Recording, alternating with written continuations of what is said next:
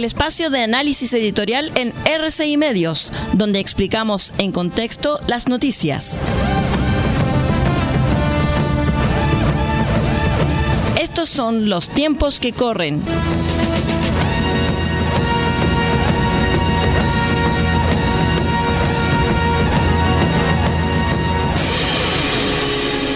¿Cómo están estimados amigos? Bienvenidos a este espacio, Los tiempos que corren, espacio editorial de opinión y de pensamiento de RCI Medios.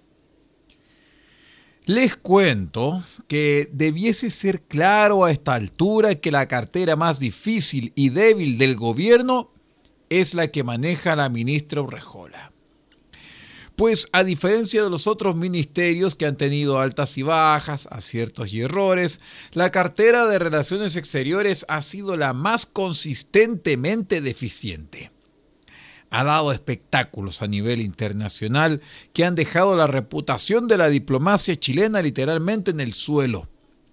Y lo ya malo ha ido de a poco empeorando desde la fatídica gira a Canadá y Estados Unidos en 2022 a las vergonzosas filtraciones. Para no repasar toda la historia, basta examinar el último de los incidentes para poder entender el origen del problema. Pues, ¿qué otra explicación puede haber a lo ocurrido más que la falta de disciplina y carencia absoluta de respeto? Si los funcionarios sienten que pueden grabar conversaciones privadas y posiblemente compartirlas sin temor a estar violando lo que en otras partes es considerado la primera normativa de la privacidad del Estado, es claro que porque arriba sí se los hacen sentir. Donde manda capitán, no manda marinero. Así es simple. La encargada de vigilar que los temas privados del Estado se resguarden con celos es la propia ministra. Es ella la que arma la cartera y contrata a los funcionarios, y es ella la que debe diseñar y asegurarse que la normativa se cumpla con todo el rigor de la ley. Y cuando eso no se cumpla, es ella quien deberá asumir la responsabilidad si la ministra permite que este tipo de conductas ocurra dentro de los confines de la privacidad de su cartera, es ella quien tiene que asumir el costo, muchachos. Claramente no es la única vez que ha ocurrido algo así, y por eso la reprimenda debe ser severa. Las cargas a su labor son acumulativas y a esta altura, por lo reiterativo y por lo grave, es claro que la única solución posible es removerla de su cargo.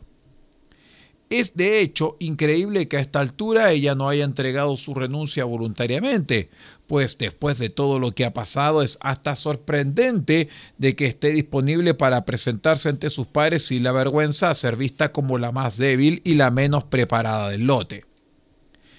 El exministro de Relaciones Exteriores de Michelle Bachelet, Mariano Fernández, asume el asunto de una manera que simplemente no deja margen para actuar.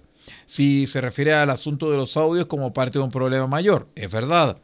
Dice, lo que vimos tiene que ver con que ha habido mediocridad, falta de planificación, desorden y vulgaridad. El senador del PPD, Jaime Quintana, lo redondea de la siguiente manera.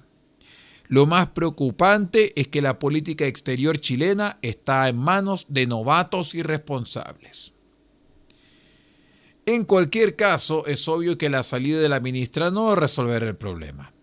De hecho, la misma analogía del capitán y el marinero se puede usar para describir la relación entre el presidente y la ministra. Si la ministra de Relaciones Exteriores actúa con tanta ligereza y soltura, es porque el presidente se lo permitió.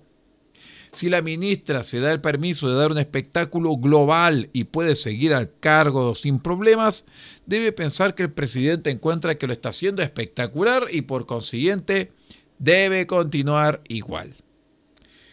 Lo anterior ayuda a entender que el presidente es el meollo del problema. El presidente, al fin y al cabo, es quien nombró a Urrejola y por lo tanto la responsabilidad es suya y si se examina con mayor detalle su posición en los temas de tratados internacionales, el problema se vuelve aún mucho más notorio. Por ejemplo, no hay que ir tanto más atrás que los dichos del presidente en la séptima cumbre CELAC, que se lleva por estos días en Bruselas y que al percatarse que el presidente no conoce ni le importa ninguna nada la etiqueta diplomática. Boric habló de los últimos eventos en Perú como si fuera un analista internacional de grado menor. Comentó obviando todos los protocolos implícitos en la diplomacia, lo que está ocurriendo al nivel de la política interna del país vecino. Y habló solo para criticar a las Fuerzas Armadas habló solo para condenar la violencia de parte de la policía, obviando todo lo que había ocurrido dentro del marco y mandato de un régimen político de extrema izquierda que no ha logrado hacerse cargo de su propio territorio. Primero, Boric no debiese comentar lo que hacen o no hacen las policías en los países vecinos. Y si lo hace, no debe molestarse si después otros mandatarios comentan lo que hacen las Fuerzas Armadas que están bajo su mandato. Pero segundo, y lo más importante, es que el presidente debiese actuar en base al bien común y no a la conveniencia ideológica. Al criticar a la policía, Boric evade olímpicamente criticar al gobierno que maneja esas policías y lo evade solo porque él y la presidenta de Perú, Dina Boluarte, representan lo mismo políticamente. Todo esto conduce a pensar que el hoyo que se está acabando en relaciones internacionales será profundo Chile está perdiendo el lugar privilegiado que alguna vez tuvo gracias a grandes funcionarios diplomáticos de gobiernos de distintos signos políticos. El ministerio que alguna vez fuera un orgullo para todos se está rápidamente transformando en una sucursal política de relevancia menor.